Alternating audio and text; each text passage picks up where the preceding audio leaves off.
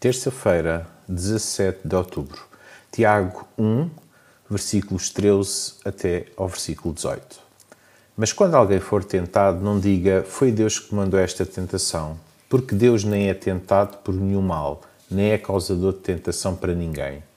Os maus desejos é que são motivo de tentação para cada um, seduzindo e desviando do caminho certo.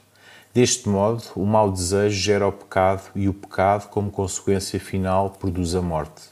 Não se deixem enganar, meus queridos irmãos.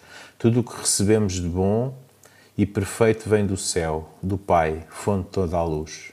Nele não há mudança nem sombra alguma. Pela sua própria decisão, trouxe-nos à luz da vida por meio da sua palavra de verdade, para sermos os primeiros frutos do seu novo mundo. A tentação é uma força usada pelo inimigo com o objetivo de fazer-nos ceder perante o pecado, por meio de desejos que desagradam ao Deus Santíssimo. Deus, na sua natureza, é bom e a sua misericórdia dura para sempre. É por isso que nenhuma tentação vem de Deus. Do Senhor vem tudo o que é bom, para que possamos transformar o mal sempre com o bem de Deus. O Senhor faz sempre tudo bem e perfeito.